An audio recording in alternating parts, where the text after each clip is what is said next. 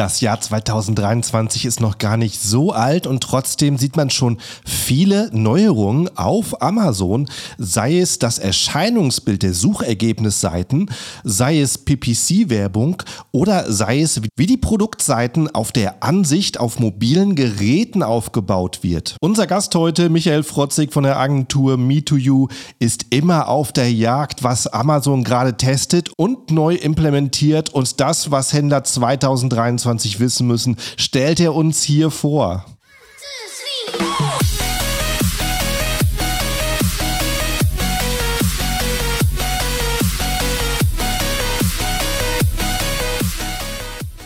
Hallo zusammen und willkommen beim Serious Seller Podcast auf Deutsch. Mein Name ist Markus Mokros und das ist die Show, in der wir alles um Amazon FBA Private Label besprechen, was uns Händler auf Deutsch gesagt ernsthafte Umsätze generiert. Daher auch der Name der Show Serious Seller Podcast auf Deutsch. Und hallo, liebe Zuhörer, zur neuen Ausgabe und herzliches Hallo an meinen Gast heute, Michael. Hi, wie geht's dir? Ja, soweit, den Umständen entsprechend. Ich hatte dir ja schon erzählt, meine Frau, die hat vor Weihnachten ein bisschen zerrissen äh, mit dem Bein. Und äh, ja, deswegen äh, irgendwann fängt mal die Normalität wieder an. Also meine Frau kann ja schon fast wieder laufen, aber diese Belastung Arbeit, Kinder und Familie und so, das ist schon intensiv. Aber ne, Helmut Schmidt sagt ja schon, in der Not oder in der Krise zeigt sich der Charakter, da muss man durch. Ne? Richtig, richtig. Wenn man bei dir auf die Webseite geht, Me2You, dann sieht man die große Agentur und den Kopf dahinter und äh, der hat dann aber momentan auch solche Dinge zu tun, wie die Kinder morgen in Schule und Kindergarten zu versorgen. Ja, und äh, Familien, die, die Mutterpflichten mit abzunehmen. Krasse Zeit gerade, ja. Ja, du weißt ja selber, wie es ist. Ne? Die Routinen ändern sich. Ne? Das ist, das ist, das ist einfach anders. Ne? Du musst halt schauen, okay, äh, Kind in die Schule, dann in den Kindergarten. Also bei mir geht's immer erst in, in die Schule, dann in den mhm. Kindergarten und dann geht's äh, zur Arbeit halt. Ne? Ja. Das ist, äh, ähm, für, für die Leute, die letztes Jahr noch nicht so früh dabei waren, äh, wir, hatten, wir waren schon mal hier zusammen auf ein Gespräch im Podcast und das fand ich super interessant von den Beispielen, die du mitgebracht hast. Und da bin ich auf jeden Fall gespannt mehr zu hören. Du hast gerade schon gesagt, es hat sich im Januar so viel, äh, so viel News ergeben rund um Amazon, so viele Sachen rausgekommen. Ich bin gespannt, was sie sind. Und, ja, genau. ähm, aber stell dich doch vielleicht kurz noch mal in einer Minute vor für die Leute, die letzte Episode mit dir nicht gehört haben.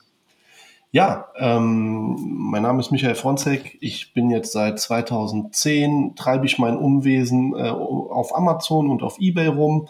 Und ähm, der Fokus in den letzten Jahren ist natürlich Amazon-lastiger geworden, weil halt einfach mehr Traffic auf Amazon oder auch mehr der Punk auf Amazon abgeht als auf Ebay. eBay darf man natürlich nicht immer aus den Augen lassen, aber Amazon ist natürlich was ganz anderes, äh, was da passiert ist. Ähm, 2014 habe ich mit einem äh, Kompagnon, mit dem ich damals zuvor bei äh, Logic Sale gearbeitet habe. Logic Sale war damals ein recht erfolgreicher und großer Repricer und da bin ich in Berührung gekommen mit dem ganzen Thema Amazon und eBay Repricer, der hat quasi die Preise nach oben, nach unten eingestellt. Mittlerweile gibt es ja auch bei Amazon einen Repricer oder die Möglichkeit, Preise dynamisch anzupassen. Und jetzt haben sie es sogar mal geschafft, die Preise nach oben dynamisch anzupassen. Das war ja vorher irgendwie Aha. das Problem, äh, dass sie das, äh, die haben diese Funktion angeboten, aber du konntest quasi immer nur nach unten, aber nicht nach oben. Und jetzt äh, ist es auch möglich, die Preise nach oben anzupassen. Also da schon mal eine News, ähm, was sich da verändert hat. Äh, und ja, dann bin ich vom Repricing quasi äh, und den Austausch mit den, äh, mit den Kunden, weil man hatte immer recht viel Austausch mit den Kunden. Da war früher war es ja noch alles viel rudimentärer, man musste viel mehr mit Excel-Dateien arbeiten und so weiter und so fort. Ähm, ist dann die Idee geboren, den Leuten ein bisschen mehr zu helfen, unter die Arme zu greifen. Und dann hatte ich die Idee, wie so eine Art ähm, ja, externer Mitarbeiter und habe dann den äh, meinen Arbeitskollegen damals gefragt. Ich bin Wirtschaftspsychologe, er ist Wirtschaftsinformatiker. Die Kombination hat ganz gut gepasst.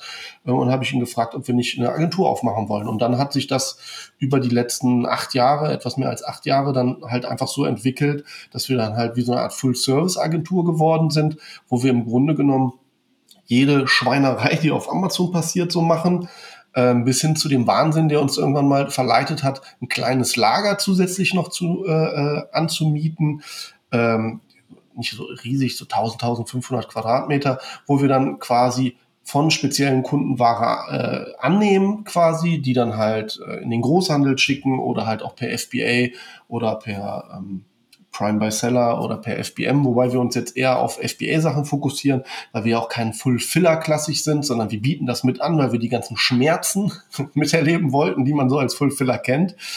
Und ähm, ja, wenn es dann größere äh, Anfragen sind, dann leiten wir die weiter in unser Netzwerk. Da gibt es ganz, ganz tolle Fulfillment-Anbieter, die das wirklich im sehr großen Stil sehr, sehr gut machen.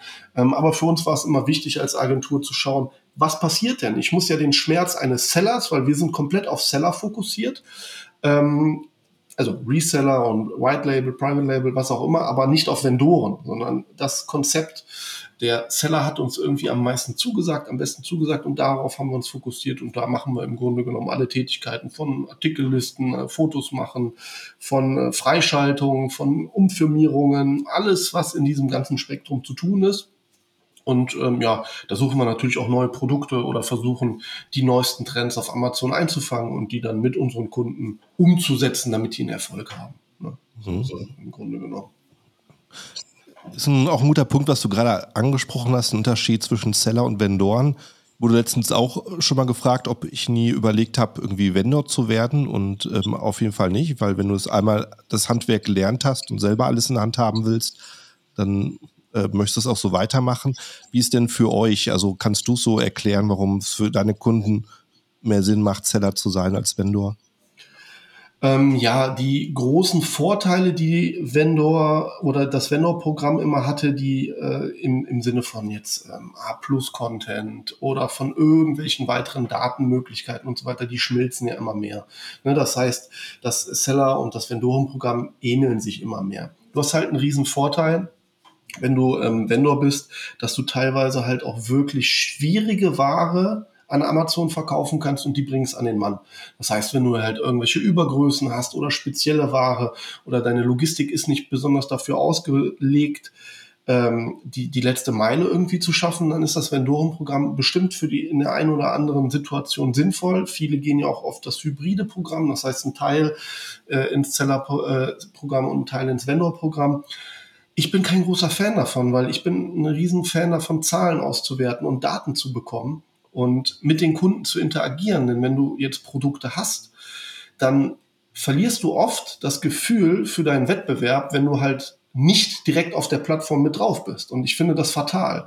Und das passiert, ich sehe das immer wieder, das passiert dauerhaft. Also ich kann da später auch mal ein paar Beispiele zeigen, ähm, wie es manche Marken einfach nicht schaffen. Das liegt jetzt aber nicht daran, dass die nur Vendor machen, sondern es liegt einfach daran, dass die Amazon immer noch als Marktplatz irgendwie nicht wahrnehmen. Wobei 2021 sind 56 Prozent des gesamten Onlinehandels ist über Amazon in Deutschland gelaufen.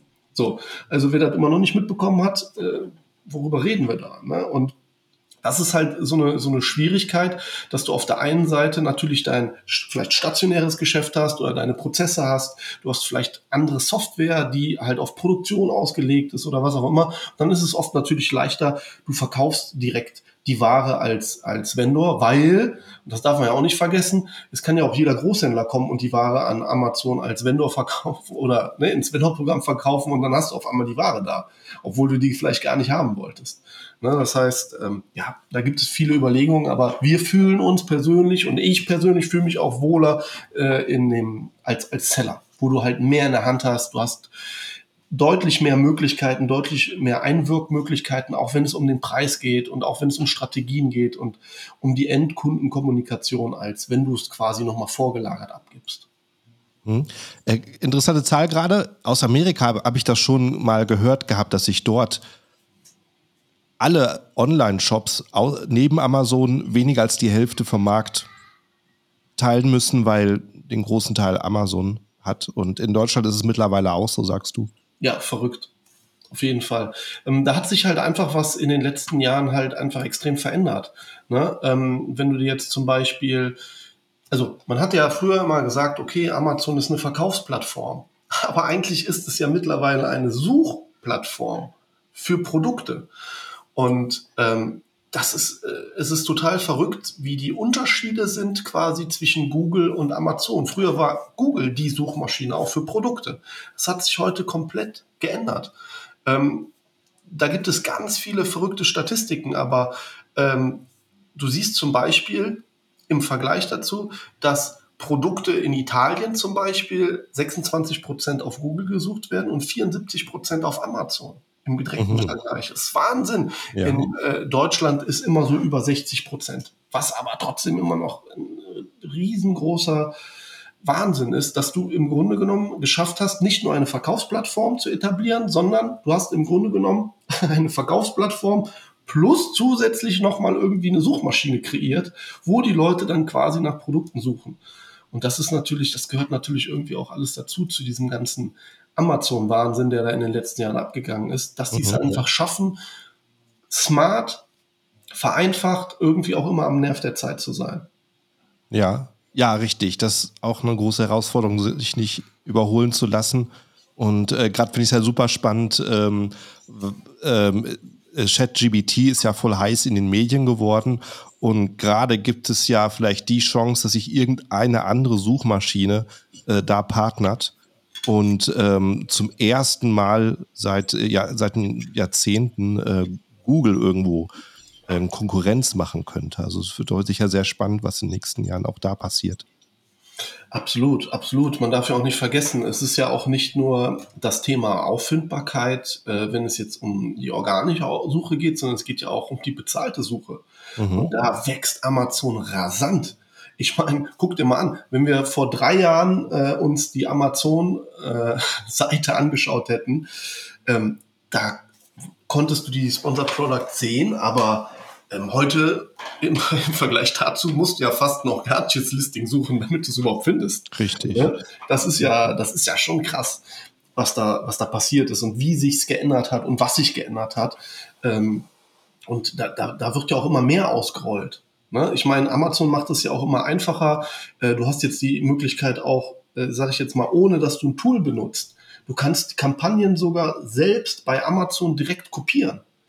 Das heißt, die mhm. bieten ja auch in Amazon selbst, jetzt mal unabhängig davon, dass du natürlich äh, äh, ähm, auch mit Tools quasi arbeiten kannst, ähm, dass, dass, dass Amazon immer mehr die Möglichkeit gibt, in ihrer eigenen Welt, in ihrem eigenen Seller Central, immer mehr Hilfestellungen gibt, im Grunde genommen, dass du selber äh, Werbung schalten kannst, dass du eigentlich nicht unbedingt einen Fachmann brauchst dafür. Ne, das hat ja auch immer was mit Zeit und Lust und Motivation mhm. zu tun. Aber ähm, du kannst, es wird immer leichter gemacht, damit auch der Einstieg leichter ist. Und natürlich die Werbeanrufe und äh, die ganzen E-Mails hier. Äh, ich gebe dir nochmal Kohle, wenn du jetzt anfängst mit den Ads zu schalten und so weiter und so fort. Ne, hast du bestimmt auch schon mal gehört, dann ruft Amazon an und sagt, pass auf, ich äh, leg dir einfach mal ein paar Ads an und dann lassen wir die einfach mal laufen. Und das kommt natürlich dazu, dass die Klickpreise hochgehen und dass Amazon natürlich am Ende des Tages mehr Kohle hat, weil, ja, na klar, ne, wenn äh, mehr quasi ausgegeben wird an Werbekosten, hat Amazon natürlich am Ende was davon. Kommst aber ja. nicht drum herum. Ne? Wenn ich jetzt bei uns, bei den Kunden so im Durchschnitt auf die Zahlen gucke, also die meisten machen schon 30 Prozent ihres Gesamtumsatzes nur durch Werbung. Mhm, ja. Ne? Also, und die Zahl ist eher steigend ja. als sinkend. Es gibt ganz, ganz einzelne Nischen, da ist das nicht so. Aber wir haben auch teilweise Kunden, da ist 50, 60 Prozent des gesamten Umsatzes nur Werbung. Und das ist irgendwo auch erschreckend, ne? weil du bist natürlich total abhängig weil die Klickpreise steigen. Du bist aber, ähm, es ist aber quasi notgedrungen, dass du Werbung schalten musst. Also kommst du ja in eine Spirale, wenn automatisch alles teurer wird und den Produktpreis darfst du ja auch nicht so hoch ziehen, weil mhm. wenn du den zu schnell über 10% ziehst, ist mal ganz schnell die Buybox weg, dann stehst du wieder da. Ne? Und jetzt sowieso wird es eh nochmal ganz spannend, weil das ist jetzt auch wieder eine Neuerung, die zweite Buybox. Ähm, ich weiß nicht, ob du dir das schon mal angeschaut hast auf Amazon Nein. selber. Ähm, äh, es ist mittlerweile so, dass äh, im letzten Jahr war es ja schon problematisch, dass Amazon Klagen bekommen hat. Äh, in England war dann ein ganz großer Rechtsstreit. Äh, in Millionen oder vielleicht sogar Milliardenhöhe. Das sind ja dann teilweise irgendwelche wahnsinnigen Summen, die dann irgendwelche Verbraucher und äh, Zentren und was es da alles gibt, Marktforschung und äh, für den fairen Wettbewerb gibt. Und die haben ja alle Amazon auf dem Schirm, genau wie in Deutschland hier mit der Kartellbehörde und alles Mögliche. Naja, und zumindest musste Amazon was ändern, weil die halt so einen Gegenwind bekommen haben. Und dann haben sie gesagt, also der Grund war ja eigentlich der, dass wenn du bei Amazon direkt auf die Produktdetailseite gehst, hast du ja das Problem, in Anführungsstrichen das Problem, dass du ähm, oben rechts die Buybox siehst, also das große mhm. Einkaufswagenfeld. Und jemand, der da drin ist, direkt da drin ist, weil der Kunde kennt es so, er klickt oben in den Warenkorb und dann kauft man es.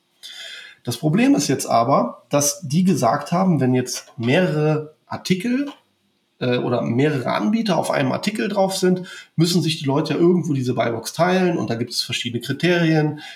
Im Idealfall hast du den besten Preis, im Idealfall hast du die beste ähm, Lieferzeit. Also das heißt, im Idealfall lieferst du schnell und du hast gute Bewertungen als Verkäufer auch bekommen. Ähm, und dann im, noch besser ist, du hast den Artikel per Prime oder per Prime by Seller. Und mh, hm, dann kommst du quasi da rein. Du musst aber halt auch oft, und deswegen gab es ja auch Repricer oder gibt es immer noch Repricer sehr stark, dass du die Preise dann unterbietest, damit du reinkommst, weil desto höher der Anteil der Buybox-Quote ist, desto höher hast du eigentlich auch den Verkaufsanteil auf diesen Artikel. Aber du kannst halt auch, wenn du nicht Reseller-Ware hast, wo mehrere Leute drauf sitzen, sondern im Grunde genommen nur ein Artikel, der dir selber gehört, kannst du ja auch trotzdem die Buybox verlieren, weil der Artikel nicht so attraktiv ist, nicht so viele Sitzungen drauf sind, der Preis zu hoch geworden ist. Und dann steht das dann auch da und das ist natürlich ein extremer Conversion-Killer. Naja, und dann hat halt dieses Verbraucherinstitut gesagt, ja, äh, das ist ungerecht, weil Amazon sucht sich ja im Grunde genommen immer die Leute aus, die dann mehr an Amazon zahlen. Ne? Wenn du jetzt per FBA das Ganze machst, zahlst du ja quasi mehr an Amazon und das ist ja unfair im Grunde genommen. Und deswegen möchten die das alles so ein bisschen auflockern. Und naja, äh, am Ende des Tages äh, hat Amazon jetzt die zweite Buybox eingeführt.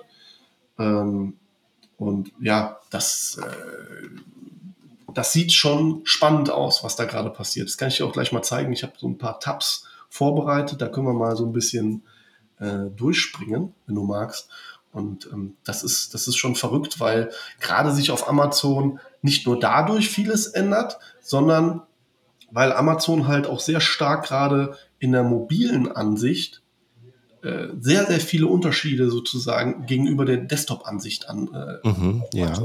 Und äh, da muss man, wenn man jetzt verkaufen möchte, da sollte man jetzt häufiger quasi reinschauen, ähm, weil da hat Amazon sehr viele Sachen released, aber das kann ich dir gleich mal zeigen. Also wenn du magst, können wir mal kurz ähm, vielleicht via AnyDesk draufschauen, dann kann ich dir das zeigen. Ja. Und dann äh, siehst du das noch ein bisschen, ich glaube, dann ist es für dich auch noch mal ein bisschen deutlicher, wie groß die Unterschiede sind ähm, im, im, Detail. Aber man kann ja erstmal grundsätzlich äh, sagen, wenn man den größten Unterschied der oder eine Neuerung, die gerade da ist, und den größten Unterschied wird man aktuell zwischen mobil und der Desktop-Variante sehen, indem man in den Kleidungsbereich reingeht. Das heißt, wenn du jetzt erstmal in diesen textilen Bereich reingehst, dann wirst du sehen, dass du klassischerweise in der Desktop-Variante immer noch deine sieben oder sechs Bilder und ein Video oder sieben Bilder hast. Mhm. Wenn du aber äh, dann in die mobile Ansicht gehst, siehst du, dass du dann halt viel mehr Bilder hinterlegen kannst, sondern du kannst sogar zehn Bilder hinterlegen. Plus, Du hast halt die Möglichkeit, noch zusätzlich eine Beschreibung, wie das früher mal war, ähm, in die Bullet Points zu setzen. Mhm. Und die Bullet Points haben sich da verändert. Das heißt, jetzt lässt sich natürlich am Ende des Tages darüber streiten, lohnt sich das oder lohnt sich das nicht, aber ähm, man sollte schon schauen, die Veränderungen, die es da so gibt, dass man, dass man das zumindest auf dem Schirm hat und dass man das weiß, meines Erachtens nach. Das ist immer ganz wichtig. Und wenn man interessant, also kommt es dann kann es eigentlich nur daher kommen, dass Amazon weiß, dass äh, Kunden am Handy mehr Bilder äh, angucken, bereit sind, mehr Bilder anzugucken als am Desktop. Genau, ich habe mir auch Gedanken gemacht, äh, das ist genau die, der, äh, die Frage, die ich mir auch gestellt habe, äh, wo ich mir dann gesagt habe, hm, also aus welchem Grund möchte denn Amazon das Ganze machen oder warum testen die? Die testen natürlich viel. Ne, das, ist, das ist ja klar, die Amazon testet dauerhaft. Ähm, aber das wäre für mich auch der Grund, dass Bilder wirklich immer relevanter werden. Oder dass Leute wirklich gerne, gerade auch im Textilbereich, noch mehr Bilder als Auswahlmöglichkeit haben. Und jetzt sollte jeder, der halt Textil verkauft auf Amazon, und das sind ja jetzt nicht nur Schuhe, sondern das ist, das ist ja recht vielfältig, ähm, sollte sich dann wirklich überlegen, ob man nicht noch mehr Bilder hochlädt. Mhm. Und ob man dann nicht wirklich dann halt auch in Richtung Beschreibung wieder arbeitet äh, und sich das Ganze anschaut. Ne? Ja. Weil der Unterschied ist dann wirklich sehr spannend als solches. Meines Erachtens. Ja, ich denke, gerade wer te im Textilbereich ist und die Möglichkeit hat, äh, ein paar, mit, äh, paar Modelle zu nehmen und ein paar Shots zu machen, verschiedenen Szenarien, der kann dann noch mehr Content liefern. Weil es ist einfach tatsächlich die Generation, die gerne am Instagram hängt und äh, ein Bild nach dem anderen swiped, ähm, dass die dann auch längere Sitzungen haben auf ähm, so einer Produktseite. Ja, ich, auf jeden Fall, auf jeden Fall. Da, da muss irgendwo muss da die Wahrheit äh, dahinter liegen. Ich meine, du hast ja jetzt auch die Möglichkeit bei Amazon oder schon längere Zeit, dass wenn du unter ähm, Statistiken und Berichte gehst und dir dann mal den Business Report anschaust, dass du dir dann halt auch die mobilen Ansichten versus die Desktop-Ansichten anschauen kannst. Ne? Das heißt, du kannst im Grunde genommen für jeden Artikel kannst du dich hinsetzen und sagen, okay, hm, ist der eher mobil oder ist der doch eher Desktop-lastig? Und daraufhin kannst du natürlich dann halt auch überlegen, weil du darfst nicht vergessen, der Titel wird abgeschnitten, Bullet Points werden abgeschnitten. Ne? Das heißt, man sollte sich da schon auf diese Overview konzentrieren. Plus, man darf nicht vergessen, wenn du jetzt einfach mal bei äh, Amazon Adidas Schuhe zum Beispiel eingibst und das auf der Desktop-Variante machst, dann wirst du nicht viel sehen. Ja, das heißt, du wirst hier einfach nur sehen, okay, hier siehst du die Sponsored Brands, Sponsored Products und so weiter und so fort. Ähm, aber du siehst nicht direkt zum Warenkorb hinzufügen und das wird immer mal wieder getestet von Amazon. Mal ist es in der, in der Desktop-Variante zu sehen mal fliegt es wieder raus. Ja, das heißt, das wird irgendwann kommen, aber in der mobilen Ansicht ist das schon. Das mhm. heißt, da, wo du jetzt im Grunde genommen, wenn du Adidas Schuhe herin angibst und du findest, kommst dann auf deine Trefferseite und du scrollst dann runter, dann wirst du quasi unter dem kostenlose Lieferung oder unter dem Prime erst probieren, dann zahlen, findest du im Grunde genommen dann direkt ein Warenkorbsschild, wo du draufklicken kannst und direkt, direkt den Artikel in den Wagen legen kannst. Und das ist natürlich eine super, ein super Call to Action, wo du direkt mit äh, mhm. interagieren kannst. Und ähm, der ist halt sehr gelblastig und da macht es dann Sinn, gerade wenn man viel mit Farben arbeiten möchte und sich so ein bisschen von diesen Schuhen so ein bisschen äh, ja wie so ein Störer einzubauen, da lohnt sich dann wirklich auch diese Rabatt nochmal ähm, äh, anzubieten, weil der wird dann nochmal sehr schön farblich angezeigt ähm, dass du den quasi in grün spare 15 Euro mit Rabattgutschein oder mhm. spare 10 Prozent oder sowas. Ne? Oder ähm, wenn du jetzt natürlich ein Top-Angebot hast, wo du dann mal wirklich mit dem Preis radikal runtergehst, dann hast du auch einen roten Störer. Das heißt, quasi diese Ampelfarben. Ne? Da hast du im Grunde genommen äh, äh, ja quasi gelb, grün, rot. So. Und das ist dann nochmal in dieser Übersichtsanseite, also wo du, wo du im Grunde genommen gar nicht so viele Farben siehst, außer den Rezensionen, die in Orange sind und vielleicht mal ein Bestseller-Badge, hast du dann mal einen Störer, wo du sagen kannst, oh, das sieht aber cool aus. Und ähm, da arbeitet Amazon in dieser Übersicht auch gerade sehr, sehr stark dabei mit dieser zweiten Buybox, mhm. ähm, weil du siehst dann im Grunde genommen nicht nur einen Artikel, sondern du siehst alternative Angebote darunter. Wenn du jetzt zum Beispiel, wo du es immer sehen kannst, ist, oder wo es auch jeder zu Hause quasi, wenn er das hört, äh, nachspielen kann, ist, wenn du einfach bei Amazon Bosch eingibst. Und mh, mm, du gehst dann im Grunde genommen einfach über die klassische Ansicht und du scrollst ein bisschen runter, dann wirst du sehen, oder dann sollte dir auffallen, dass du recht also zumindest bei mir sehe ich es jedes Mal, dass du alternative Angebote, also quasi zwei Preise untereinander angezeigt bekommst bei manchen Artikeln. Es ist noch nicht ausgerollt bei jedem Artikel, aber du wirst immer mal wieder einen Artikel finden, vereinzelt, wo es drunter steht. Und ähm, das finde ich persönlich schon mal ein sehr, sehr interessanter Ansatz. Wieso? Wenn du jetzt zwei Buyboxen hast, was heißt das? Einmal werdet ihr auch sehen, dass Bündel verfügbar auch darunter angezeigt wird. Das ist auch neu. Das gab es vorher auch noch nicht. Ähm, das testet Amazon auch gerade. Das heißt, wenn du ein Bundle anlegst, wird darunter auch noch angezeigt zu dem einzelnen Artikel Bündel verfügbar. Finde ich sehr, sehr spannend. Aha. Ne, Weil es halt nochmal so einen Anreiz dafür gibt, okay, da gibt es auch mehr. Ne, ich habe ja. vielleicht noch ein Add-on darunter. Und da steht dann halt ganz klein Bündel verfügbar. Wenn du draufklickst, kommst du als Hyperlink direkt in die Variante von dem Angebot. Das heißt, du musst natürlich eine Variante im Angebot aufgemacht haben und kommst direkt dazu äh, oder wirst da hingeleitet. Das heißt, du hast auf dieser Übersicht, dieser Produktübersicht, hast du jetzt auf einmal neu die zweite Buybox, zu der kommen wir gleich nochmal. Und du hast aber halt auch neu Bündel verfügbar.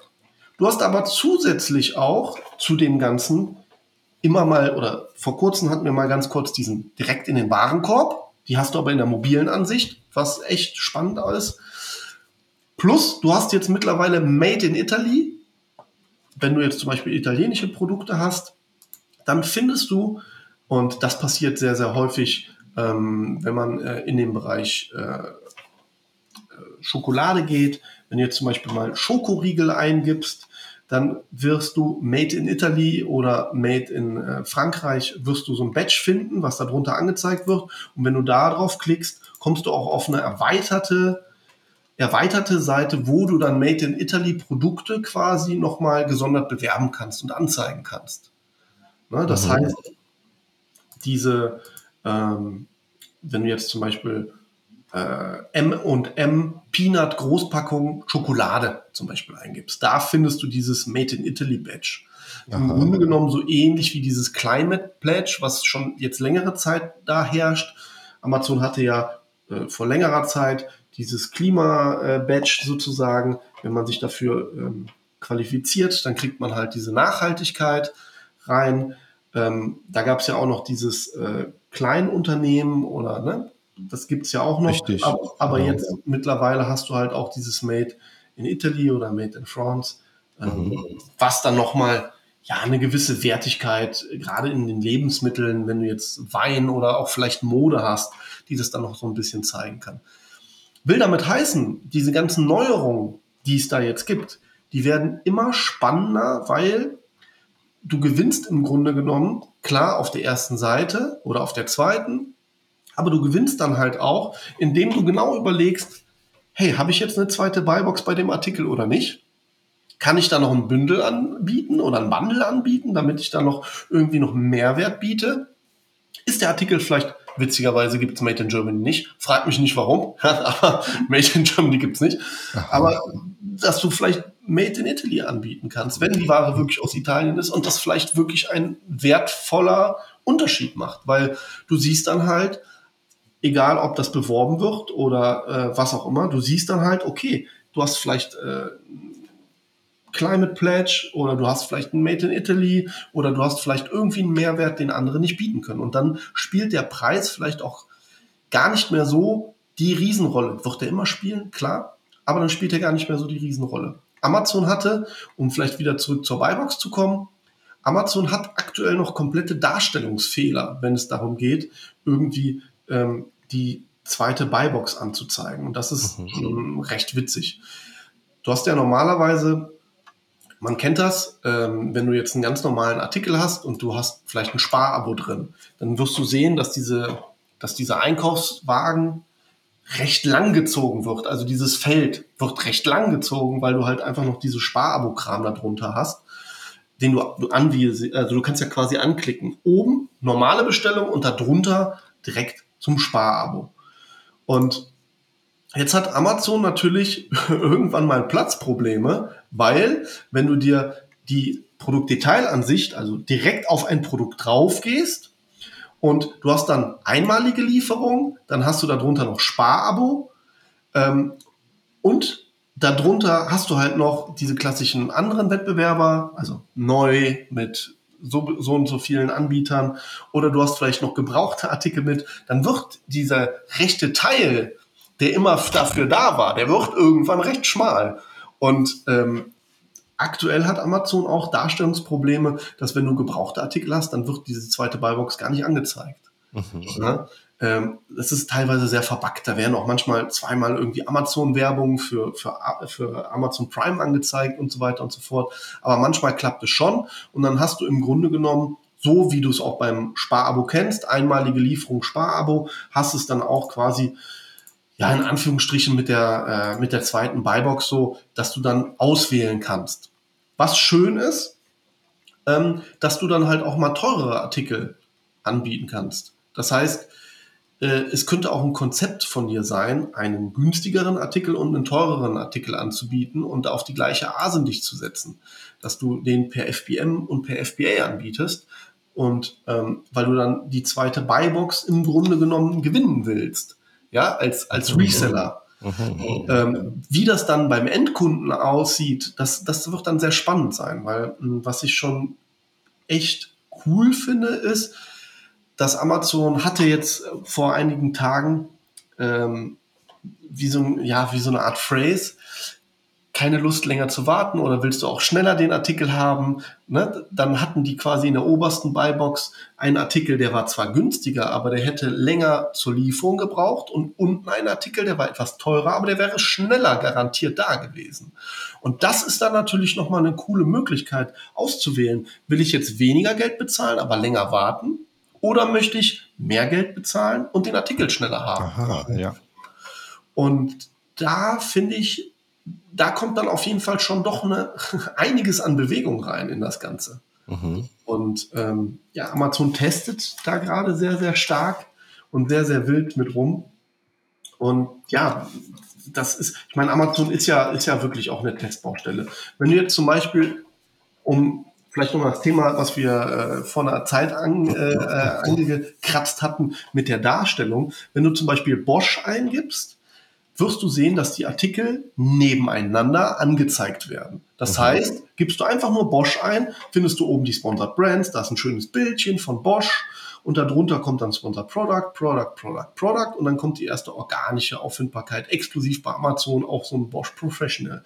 Wenn du jetzt aber Bosch Profession, Professional einfach mal eingibst in die Suchmaske, wenn du dir das mal anguckst, dann wirst du sehen, wieso ist denn jetzt hier wieder alles anders?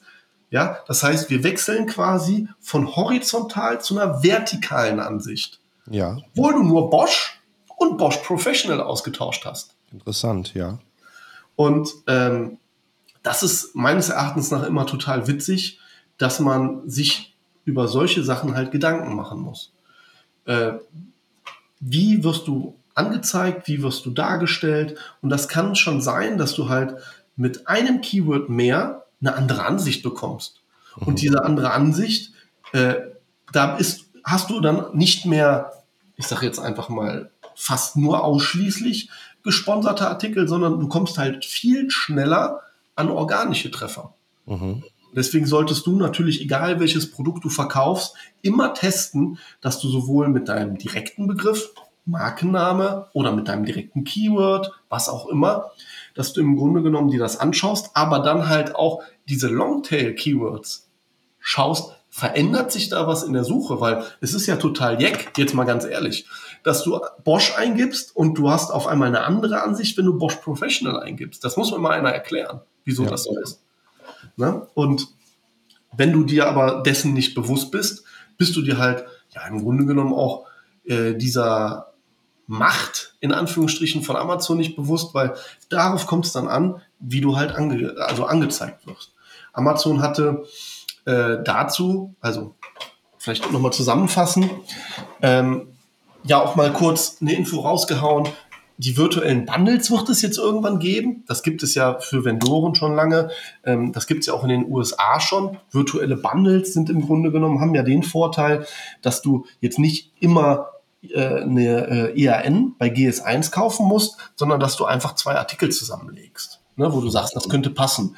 Und jetzt, wenn du ganz wild ganz viele Artikel zusammen, zusammenlegst und mischst und tust, kannst du natürlich darüber hinaus ähm, neue ja, Bundle kreieren, die du dann im nächsten Term quasi direkt ins FBA-Lager schicken kannst, wenn du möchtest. Oder du kannst da halt direkt ein Umverpackung draus machen oder du hast halt direkt ein neues Produkt daraus generiert. Aber äh, das ist, äh, das, das soll wohl erst Richtung Q4 kommen nach Deutschland. Mhm. Von daher kann man das erstmal getrost sozusagen ignorieren. Ähm, aber trotzdem steht schon mal zumindest Bundles unten da. Und ähm, was ich trotzdem spannend finde, ist, dass in der Ansicht Bosch Professional zum Beispiel findest du äh, äh, dieses Bundle verfügbar, darunter auch, aber in dieser Übersicht zum Beispiel fällt es mir total schwer oder habe ich zumindest noch keine doppelte Buybox gefunden. Und das ist, äh, das ist, das finde ich halt auch immer sehr, sehr spannend, wie der Amazon das quasi handhabt, mit nach welchen Logik oder Algorithmus das passiert, ne, da wird gerade sehr, sehr viel umgebaut. Deswegen kann ich nur jedem empfehlen, haltet euch immer äh, ja, auf die, äh, an die neuesten Trends, an die neuesten Errungenschaften, guckt immer, was passiert da gerade, was verändert sich da gerade, weil da kann man auch manchmal echt Kapital rausschlagen. Die hatten vor einer Weile einen Bug, dass die Sterne unter der Artikelbezeichnung nicht angezeigt worden ist. Das heißt, wenn du jetzt smart warst, hast du deine Ads richtig hochgedonnert und hast dich auf alle, äh, äh, hast versucht, auf die erste Seite zu kommen, weil der Kunde quasi nicht die, das Auswahlkriterium hatte, über Rezensionen zu kaufen, also über Sterne. Und, ähm, pardon. Und ist jetzt aber wieder behoben?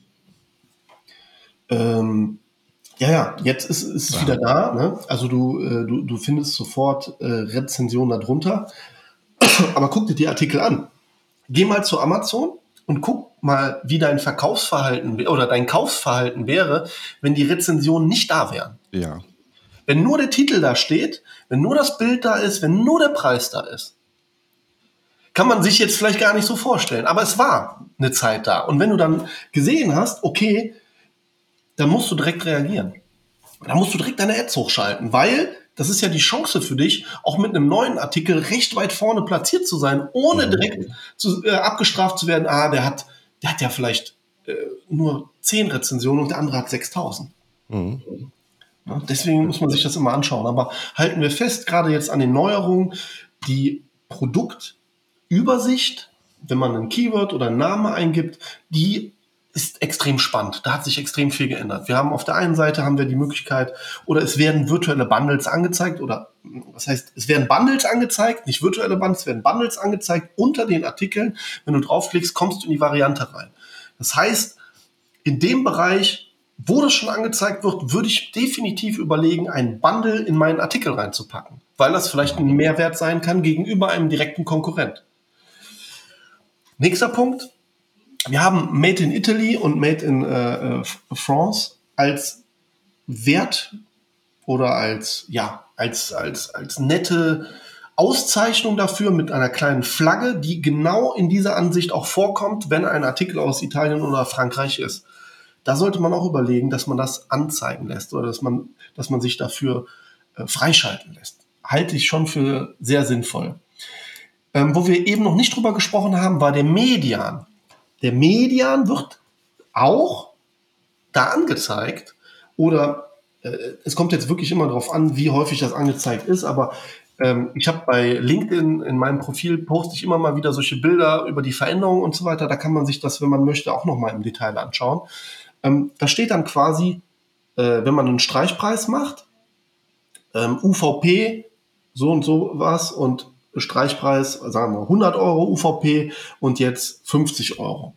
Dann hast du ja deinen dein klassischen UVP. Aber in der Übersicht hat Amazon jetzt auch den Median reingebracht. Das heißt, die nehmen den Verkaufspreis der letzten Zeit und zeigen dann an, dass der Median eigentlich höher war. Was ich auch ein coole, cooles Feature finde, wo man jetzt aber aufpassen muss, mit welcher Strategie man im Grunde genommen rangeht. Es gibt ja Leute, die passen ihre Preise zu verschiedenen Tag- und Uhrzeiten an. Was ich für smart empfinde, was ich auch für richtig empfinde, weil je nachdem, was man für Artikel hat, kann man, also kann man wunderbar, wunderbar mehr Marge aus Bestands- oder aus Interessenten machen. Wie macht man das? Du gehst im Grunde genommen hin und hast von 6 Uhr, 7 Uhr, 8 Uhr bis 13 Uhr hast du günstige Preise und von 17 Uhr an hast du teurere Preise. Wieso? Viele Leute suchen morgens nach Artikeln, legen sich die in den Warenkorb, lassen die hm. da und wollen abends kaufen, weil sie dann die Zeit dafür haben. Die nutzen oft dann die Arbeitszeit oder die Pause äh, dafür, ihre Produktsourcing zu machen, weil Amazon ist ja eine Produktmaschine. Das heißt, wir gehen rein, wir suchen, wir schauen, wir machen, wir tun und dann legen wir uns was in den Warenkorb. Und dann wollen wir vielleicht zu Hause aber auch nochmal unserem Partner, unserer Partnerin zeigen, hey, guck mal, was gefällt dir denn am besten und so weiter und so fort. Dann ist es im Warenkorb. Und meinst du denn, dass die Leute, die sich am morgens vorher dafür entschieden haben, dass das dass das Produkt gut war. Ob die das dann interessiert, ob dann ein, zwei Euro mehr ist oder nicht, die wenigsten. Witzig, ich habe gerade selber zwei Artikel im Warenkorb und wollte mich noch nicht drum kümmern zu bestellen, weil vielleicht noch was dazu kommt. Zack, da haben wir dich schon ja. gefangen. genau, zahle ich ein paar Euro extra nachher. Ähm, ja gut, da, ne, dafür muss es natürlich einstellen, ne? dafür mhm. muss es natürlich machen, aber es ist mhm. schon, man, man kann mit diesem Trick ähm, das äh, machen wir schon mit Kunden viele Jahre lang. Da kommt es extrem auf die Zielgruppe an, es kommt auf die Produkte schon drauf an. Da kann man schon Marge mit generieren, weil mhm. die Entscheidung ist ein emotionaler Prozess. Ne? Also wir kaufen ja eigentlich Richtung 90, 95 Prozent alles über Emotionen. Ne? Wir haben ja nur, also in unserem Kopf läuft ja eigentlich dauerhaft ein Autopilot. Und der richtige Pilot, der dann halt mal zu fünf Prozent rausgeholt wird, damit er mal steuert, der kommt nur bei ganz speziellen Sachen, die besonders teuer sind oder wo eine ganz starke äh, Verbundenheit irgendwie mit herrscht oder weil man sich auseinander damit gesetzt hat. Ne? Das kennt man ja auch vom Einkaufen. Klar, man schreibt sich Sachen auf die Liste und sagt, ich bleibe heute dabei und kaufe nur das ein. Ja, aber trotzdem variiert man in den Produkten. Man äh, schreibt sich vielleicht, äh, weiß ich nicht, äh, Nutella auf und dann hat man aber ein riesen Maßglas, was auch ein Brotaufschnitt quasi ähnelt und das gibt's im Angebot, dann nimmst du den vielleicht noch zusätzlich mit. Und so sind wir einfach. Und deswegen kann man damit halt auch arbeiten, indem man im Grunde genommen schaut und wenn man das also wirklich permanent macht, du hast wirklich eine Logik dahinter, Preise hoch, Preise runter, Preise hoch, Preise runter, dann hast du ja wieder einen Medianpreis, der wieder in Ordnung ist. Es ist besser, als wenn du im Grunde genommen sehr hoch startest und dann mit dem Preis runtergehst. Ich würde jedem empfehlen, immer wenn dann günstig starten und dann mit dem Preis hoch zu gehen. Das ist kein Problem. Ne? Aber wenn man den Preis hoch ansetzt und dann runtergeht, da haben wir sehr, sehr viele Schwierigkeiten in, in den letzten Jahren mit gehabt. Äh, da wirklich äh, vernünftigen Preis, es kommt natürlich aufs Produkt an, wenn du jetzt ein eigenständiges Produkt hast, super USPs und Merkmale und so, alles gut. Ne? Aber immer lieber von unten nach oben als von oben nach unten. Also nicht dieses Ed Hardy-Prinzip, ich verkaufe es erst den Hollywood-Stars und dann irgendwann finde ich es in der Grabbelkiste wieder. Das ist bei Amazon jetzt nicht so, nicht so die Idee. Ja, dann ähm, deswegen finde ich diesen Medien recht spannend, wo man dann halt auch echt schauen muss, wie kann man die Preise vielleicht gewissermaßen eine Konstanz haben oder wann ist mal wirklich ein Angebot. Ne? Weil man darf ja nicht vergessen, äh, viele haben ja dauerhaft irgendwelche Angebote auf den Artikeln. Das ist ja schon. Richtig. Ja, ne? Das ist ja irgendwann auch, ja, es ist natürlich schwierig, auch für Amazon als Plattform, wenn du dauerhaft Artikel immer wieder im Angebot hast. Immer wieder im Blitzstil. Das, das findet natürlich keinen Wettbewerb. Genau, und ich denke, es gab es in der Vergangenheit oft genug, dass Händler irgendwelche denken, irgendwelche Tricks zu wissen oder auszunutzen, bis dann jedem Kunden das klar ist, dass, dass man sich nicht darauf verlassen kann. Das war das ja. große Problem mit den Bewertungen bei Amazon. Voll, ja, und irgendwann schaltet sich ja auch eine Behörde ein. Ne? Mhm. Das, du sollst es ja auch nicht. Auch künstliche Verknappung. Mhm. Ähm, bei eBay ist das noch an der Tagesordnung. Ja, Aha. also wenn du dir zum Beispiel äh, ganz viele Sachen anschaust bei eBay, da wird nicht so viel abgemahnt, habe ich das Gefühl, weil da wird das äh, Prinzip der künstlichen Verknappung, die ja nicht erlaubt ist, weil es ja Irreführung ist, äh, die wird da gelebt, ganz normal. Ne?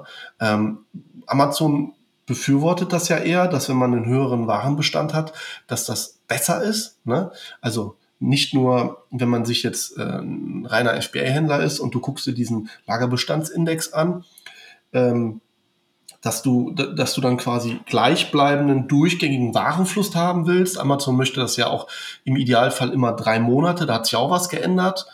Ähm, dass Amazon, ich weiß nicht, ob du es mitbekommen hast, aber äh, das, war, das war ja so ein bisschen, Amazon macht einen auf Ebay und bietet irgendwann, ähm, wenn du die äh, Kapazitäten erreicht hast, die deinem LBI zustehen oder deinem Konto zustehen, ähm, dass du dir noch weitere Lagerkapazitäten hinzubieten kannst. Ne? Das heißt, du, du gehst dann hin und sagst, hm, äh, das soll jetzt ausgerollt werden. Ich glaube, am 1.3., wenn mich nicht alles täuscht, kann man aber auch wunderbar bei Amazon nachlesen, ähm, dass du gewisses Kapaz also du hast gewisse Kapazitäten, hast du frei bei Amazon, wo du Ware hinschicken kannst. Das kennt man ja, ne? diese Lagerbestandsgrenzen, ähm, dass man sagt, okay, das und das darfst du da einsenden, bis da und dahin. Wenn der LBI besser ist, kannst du noch weitere freischalten und so weiter und so fort. Und Amazon jetzt kann man sagen, Amazon hat vielleicht äh, logistische Probleme oder möchte mehr Strukturen reinhaben oder die möchten einfach mehr Geld dran verdienen, ja. also, wie du es drehen willst oder wenden willst. Ähm, die bieten die Möglichkeit dann nochmal zusätzlich, auch wenn dein LBI vielleicht nicht gut ist, bieten die zusätzlich noch die Möglichkeit an, dass man Lagerbestandsplätze kaufen kann oder eher bieten kann. Ne? Mhm. Ne? Und der, der den höheren Zuschlag dann hat, der kriegt es dann halt. Das, das, ist, wird auch spannend, ne? diese Neuerung, die da stattgefunden hat. Ich äh, bin mal gespannt, wie das in der Praxis ist.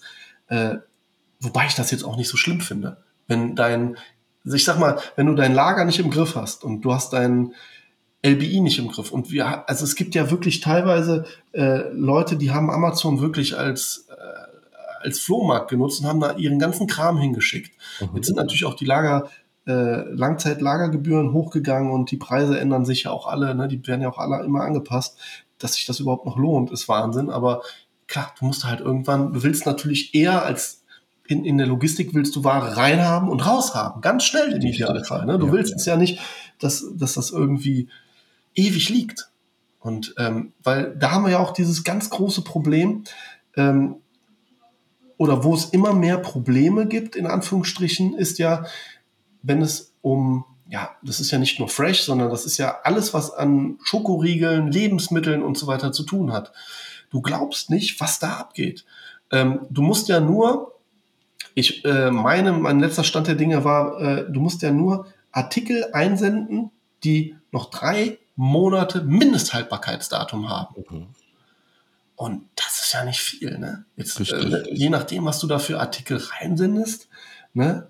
Das ist, das ist teilweise wild. Und äh, diese ganze Lebensmittelmafia, sage ich jetzt mal in Anführungsstrichen, äh, wenn die das wenigstens ein Jahr haltbar machen würden oder so, oder ne, dass man sagt, das ist jetzt nur ein Jahr haltbar, dann wird das ja noch alles funktionieren. Aber äh, teilweise werden ja die Sachen da rausgeprügelt, die wirklich nur noch so ein, zwei, drei, vier, fünf Wochen Mindesthaltbarkeitsdatum haben. Ich weiß nicht, ob der Kunde da immer so drauf schaut, aber ja, das, äh, da gab es ja auch im letzten Jahr einen riesen Streit. Da hat ja auch Ferrero und Kinder haben da ja richtig Randale gemacht und haben ja dann auch die ganzen Artikel von ähm, Dritten quasi sperren lassen und da gab es Riesenprobleme ich war ja immer so ein, ich bin ja, oder bin ja immer so ein bekennender Fan davon, Artikel zu bundeln. Und ähm, da hat es Ferrero und Kinder und die ganzen großen, wie sie heißen, nicht geschafft, ihre eigenen Artikel sauber auf Amazon anzulegen. Und ähm, wenn du dann halt, ähm, ich sage einfach mal Kinder eingegeben hast, da wirst du keinen einzigen Artikel gefunden haben, der unter Kinder gelaufen ist, äh, Kinderschokolade, sondern dann hast du quasi nur Bundle gehabt von Leuten, die quasi Artikel mit Eigenmarke zusammengesetzt haben. Aha, ja. Und ja, da der Qualitätsstandard, den immer so aufrecht zu halten, ja, ist natürlich, ist natürlich immer ganz, ganz schwierig. Ja. Ne? Aber ja, das, äh, das, das, das ist spannend, ne? weil du hast halt, äh, wenn du in dem Bereich bist, hast du halt auch dieses Personalisieren noch zusätzlich darunter. Das heißt, wir fassen nochmal zusammen. Bundle zum Warenkorb hinzufügen. Das war, ist aber meistens in der mobilen Ansicht. Darauf unbedingt achten. Dann, wenn in der mobilen Ansicht stark verkauft wird, unbedingt schauen, dass man vielleicht noch Top-Angebote mal raushaut, dass man vielleicht dann auch noch mal ähm, Rabatte gibt über Rabattcoupons, Gutscheine und so weiter und so fort, weil das dann halt noch farblich echt einen guten Unterschied macht. Ähm, man darf nicht diese Farblehre unterscheiden, dieses, dieses Orange mit dem Grün dazu. Das wirkt dann halt auch immer noch mal sicher. Grün ist ja auch die Hoffnung. Sagt man, ah komm, dann nehme ich das noch mit dazu. Ähm, auch wenn du Sparabo hast, gibt es da nochmal 5% Rabatt und so weiter und so fort. Deswegen immer schon überlegen, Sparabo anbieten oder Rabatte anbieten, wenn man das möchte, Coupons anbieten. Dann äh, überlegen Made in Italy äh, oder Made in Frankreich, dass man das dann noch mit äh, dazu passt. Der Median spielt dann irgendwann auch eine große Rolle. Das heißt, schaut an, dass ihr nicht zu schlimme Preissprünge macht. Wenn ihr Preissprünge macht, dann im Idealfall klein anfangen, nach oben gehen ist immer besser, nicht von oben nach unten gehen. Ähm, Preise dann halt auch so festlegen, wenn man diesen Trick anwenden will, dass man morgens günstiger ist und abends teurer, dann bitte immer konstante Preise. Dann sagt meinetwegen äh, 8 Euro am Morgen, 11,99 Euro am Abend, aber bleib erstmal konstant und versuch auch von den Zeiten konstant zu bleiben, damit es dir äh, nicht die Preise zer zerrungst. Ähm, arbeite da gerne mit einem Repricer oder mit einer Logik. Da kannst du auch ein Excel-Sheet bauen, was du hochlädst oder so. Also da, da kann man recht einfache Möglichkeiten haben. Und ja, das äh, Climate Pledge und dieses Kleinunternehmen-Ding war ja schon da. Wenn du zum Beispiel etwas personalisieren kannst, ähm, dann hast du auch die Möglichkeit, wenn es personalisiert werden kann, dass darunter personalisieren steht, was ich äh, ja auch im Grunde genommen immer ganz gut finde und auch Optionen äh, mit Geschmacksrichtung. Das heißt, da sollte man halt auch überlegen, wenn du jetzt zum Beispiel ähm, eine Box hast und du bietest die per Private Label an und sagst zum Beispiel, du bietest äh, Kinderriegel an in dieser Box, dann kannst du alleine in einer Variante, auch wenn du die Variante nicht füllst, steht quasi dann darunter nochmal Geschmacksrichtungen. Und das kann den Kunden dann auch nochmal triggern, weil er sagt, oh, ist nicht nur Kinderschokolade, sind scheinbar noch Geschmacksrichtungen drin. Und selbst wenn du nicht mal unterschiedliche Geschmacksrichtungen hast, funktioniert das. Mhm. Ja, das heißt, wenn du jetzt zum Beispiel nochmal Kinderriegel und etwas dazu gibst, wie zum Beispiel eine Tasse oder ein Glas, Aha, hast du trotzdem dieses, diese Anzeige Geschmacksrichtung darunter. Und das ist doch nochmal so ein kleiner, feiner äh, Unterschied, wenn du halt in diese Übersicht drüber kommst. Ja, das, das, ja, sehr vorteilhaft. Jedes, jedes kleine Detail, was dich von der Konkurrenz irgendwie unterscheidet, ähm, was dich anders macht. Voll. So auf jeden Fall zu nutzen. Du hattest eingangs zwar noch angeschnitten, es gibt ähm, so als, als Thema ähm, einfach diese äh, irgendwelche großen Punkte, die große Hersteller momentan noch nicht schätzen an Amazon, was sie noch nicht nutzen. Ich würde fast sagen, lass uns auf äh, das nochmal in einer anderen Folge eingehen. Mhm. Ähm, weil wir sind jetzt schon so weit und ich glaube, da können wir gleich noch eine Folge ähm, in ein paar Wochen oder so mal drüber machen. Und ja, es geht schneller, als man denkt. Ne? Die Zeit rennt. Richtig. Und äh, jetzt so weiß ich auch wieder, was ich so ähm, der, bei, bei, der ersten Episode mit dir so wahrgenommen habe, dass du wahrscheinlich der Gast bist, wo ich am wenigsten nachhaken muss, wo ich wahrscheinlich unter 1% Redezeit habe, weil dir so einer nach der anderen einfällt. Alles gute Sachen. Und ich äh, sehr, sehr spannend wieder zu hören. Ähm, Sag doch vielleicht noch mal, wo man deine Agentur findet und äh, dich auf Social Media findet, wenn man da mal auch weiterlesen will. Ähm, ja, also zum Lesen ist es meistens am einfachsten, äh, im, also Social Media, ich bin bei Facebook, äh, da bin ich aber eher mit einem Pseudonym, das hat sich irgendwie schon seit 20 Jahren unter Miha quasi. Ähm, wo man mich aber eigentlich direkt findet, ist meistens eher bei Instagram, äh, unter me at me to you. Oder am einfachsten eigentlich, da wo auch der meiste Content von mir persönlich äh, kommt, ist LinkedIn. Und dann einfach Michael Fronzek. So. Ähm, da muss man einfach nur auf die Schreibung, äh, das, die Namensnennung quasi achten.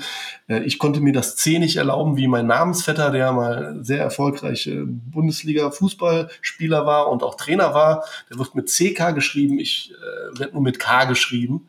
Und wenn man sich das anschaut, dann findet man das auch. Und unsere Agentur äh, Me to You äh, ist so ein bisschen MeToo-Debatte, also Martha, Ida, Theodor, Otto, Udo.de, da findet man das auch, aber den meisten, ich würde mal sagen, den meisten Output ähm, kriegt man eigentlich bei LinkedIn. Ne? Den ja. meisten kostenlosen Output, äh, den gibt es, den gibt es halt einfach da. Ja, ich äh, werde mal beide Links auch in die Podcast-Beschreibung äh, reintun. Wer da gerne weiterklicken will, der kann einfach mal in die Podcast-Beschreibung schauen. und findest da. Hast du zum Schluss vielleicht noch so einen Tipp, wo du sagst, hey, das ist jetzt gerade was, ähm, wo ich immer wieder Seller merke, dass die was übersehen oder Anfänger was übersehen? Ähm, was sich jetzt noch ändert, ist, dass Amazon in der Kundenzufriedenheit äh, da noch eine Wertigkeit reinbringt. Das ist vielleicht noch wichtig.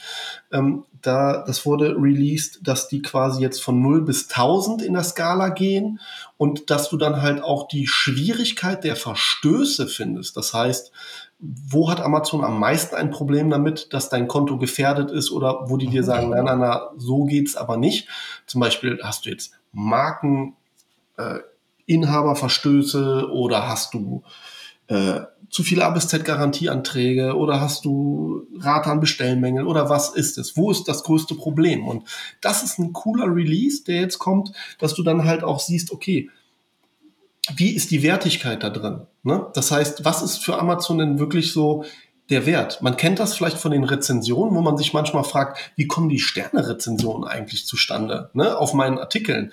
Äh, wenn ich jetzt äh, fünf positive habe und fünf negative, ist doch eigentlich klar, wie viele Sterne ich habe. Nee, Amazon sagt, dass neuere, also die haben halt eine eigene, eine eigene Sinnhaftigkeit dahinter, dass neuere Rezensionen zum Beispiel auch anders gewertet werden mhm. oder von besonders guten Rezensionen werden die anders gewertet und du hast dann eine andere Sternenschnitt.